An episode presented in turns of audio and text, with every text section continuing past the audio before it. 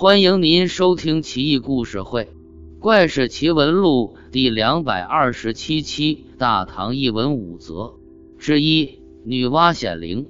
安史之乱时，唐肃宗来到宁夏灵武一处驿站。黄昏时分，一个女子非常高大，手里拿着两条大鲤鱼，在驿站门外喝道：“皇帝在哪儿？”军士们都说她是疯子。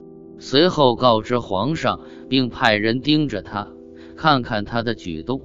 那妇人站在一棵大树下，有胆大的军士上前查看，见他手臂上有鳞甲。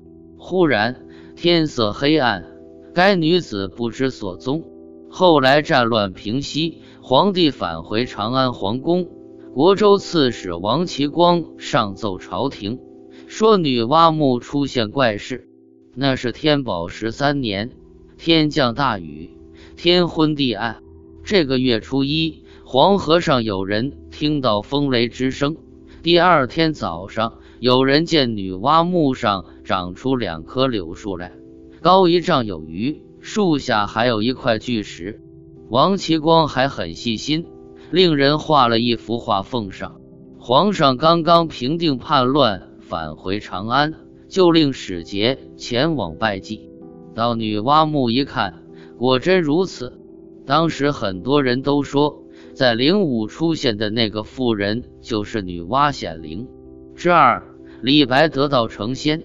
韩愈曾经说过，李白已经得道成仙了。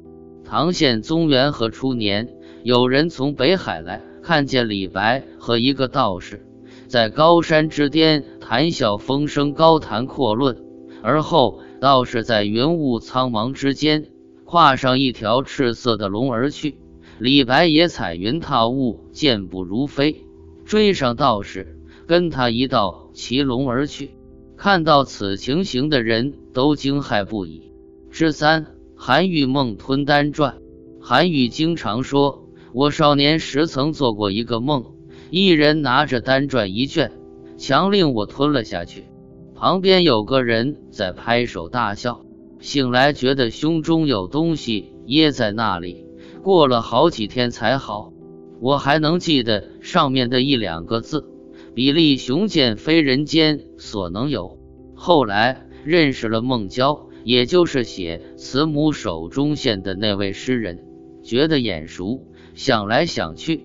这才想起，就是梦中那个拍手大笑的人。韩愈和孟郊后来关系极为亲密，梦中事也就不得不信了。之四，天外飞茶。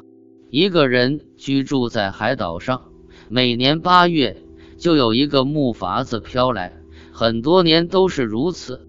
这人很好奇，就准备了粮食上了木筏，随波逐流。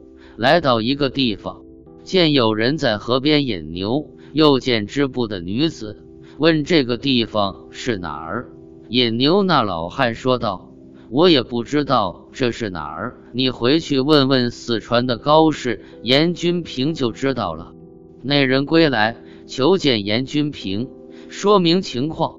严君平掐指一算，说道：“有一天。”我看见一颗流星逼近牵牛星，原来是你啊！那哥们当时就傻了，原来那木筏居然带他畅游太空了。之五鬼母女，江西有一道士姓宋，平时在山上修炼，偶尔下山为百姓治病做法，小有名声。一晚在庙内炼丹，忽闻庙后柴房有响声，以外是猫鼠之类。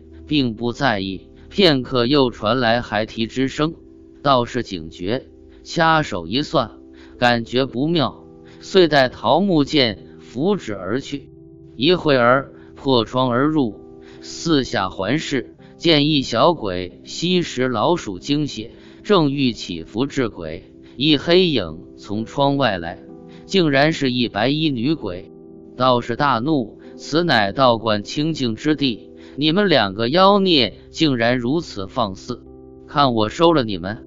正欲动手，那女鬼竟然跪下哭泣不堪。道长，请别急着动手，我本是柳阳村贾氏，村中闹饥荒，狗官独贪赈灾款，无奈为求生路，带女儿逃荒。路中靠乞食，途中遇匪，小儿逃命到江边绝路，心想活着竟如此悲惨，还不如一死了之，带着女儿投了江，就这样丧了性命。谁知江中已有怨鬼太多等投胎，将我母女二人赶出。到哪里妖鬼神怪都欺负我母女，做鬼也没个安身之地。没办法，我俩只好躲在道场住所，靠吸食蛇鼠精血，从未害过活人。道士叹曰：“活的时候受尽灾苦，死后还不得安宁。都说人鬼殊途，岂料如此。”道士问清后，便答应做法度化母女二人。